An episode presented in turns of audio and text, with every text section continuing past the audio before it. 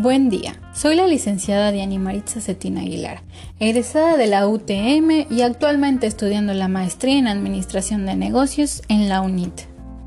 Hoy les vengo a hablar de temas muy importantes a nivel empresarial, laboral, eh, en la vida cotidiana, que son como los desafíos de consenso, los consejos para jugar un rol de tercer lado y los tipos de negociación. Como primer punto, pues tenemos tres desafíos muy importantes, los cuales son compartir información relevante y no solo la que, la que le conviene al líder. Escuchar profundamente y no solo esperar el turno para hablar. Y la última es descartar mi propia solución, mi solución preferida, y estar dispuesto a soltarla para agregar una solución buena y mejor. Un ejemplo sería que yo haya creado mi empresa de ropa, pero pues tengo varios problemas con los empleados porque no están conformes con algunas actividades o roles que yo tengo en la empresa.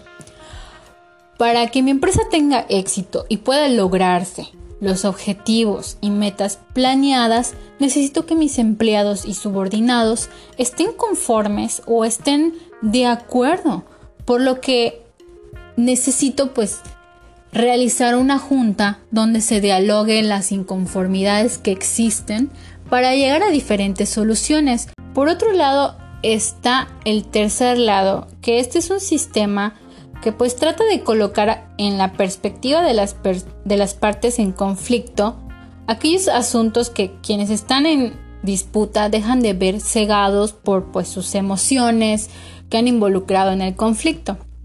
Existen varios consejos uno pues es comenzar a informarse. Yo como líder en mi empresa de ropa pues necesito conocer a mis empleados, necesito saber de sus historias, de sus motivaciones, qué es lo que los motiva. Como segundo punto hay que prepararse, tengo que prepararme con claridad, eh, jugar un papel neutral en donde yo no defienda ninguna de las posturas de mis empleados, porque al defender las posturas de, uno de mis empleados, quiere decir que estoy a favor de él y los demás se van a sentir eh, en desconfianza. Entonces es jugar una postura neutral.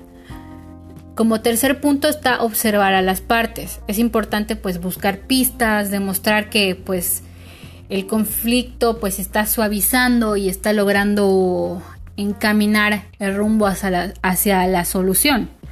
Y por último, pues está preguntar. Eh, preguntar que este, gestionar confianza para reiniciar el camino, o sea, preguntar qué es lo que se debe de hacer para buscar una solución, cómo llegar a la solución.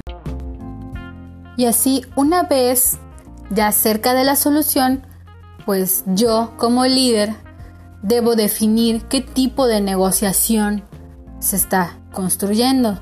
Existen dos tipos, la distributiva y la compensatoria. La distributiva es donde eh, cada parte eh, del conflicto tendrá un poco de lo que busca. O sea, todos mis empleados van a estar conformes y van a tener sus beneficios porque pues es distributiva. Ahora, compensatoria es donde gana una parte pero pues la otra obtiene una recompensa. En este caso, digamos que tuve cambiaron los horarios laborales, por ejemplo, y pues yo tuve una compensatoria. ¿Por qué? Porque pues yo estoy ganando, estoy ganando el lograr mis metas, mis objetivos a corto, largo mediano plazo en mi empresa, pero también estoy ganando que mis empleados tengan la confianza y es compensatoria porque pues mis empleados al dar sus opiniones, al dar sus soluciones, también están, están ganando la confianza, la, el, el, el valor del trabajo y del diálogo para destrabar pues ciertos conflictos.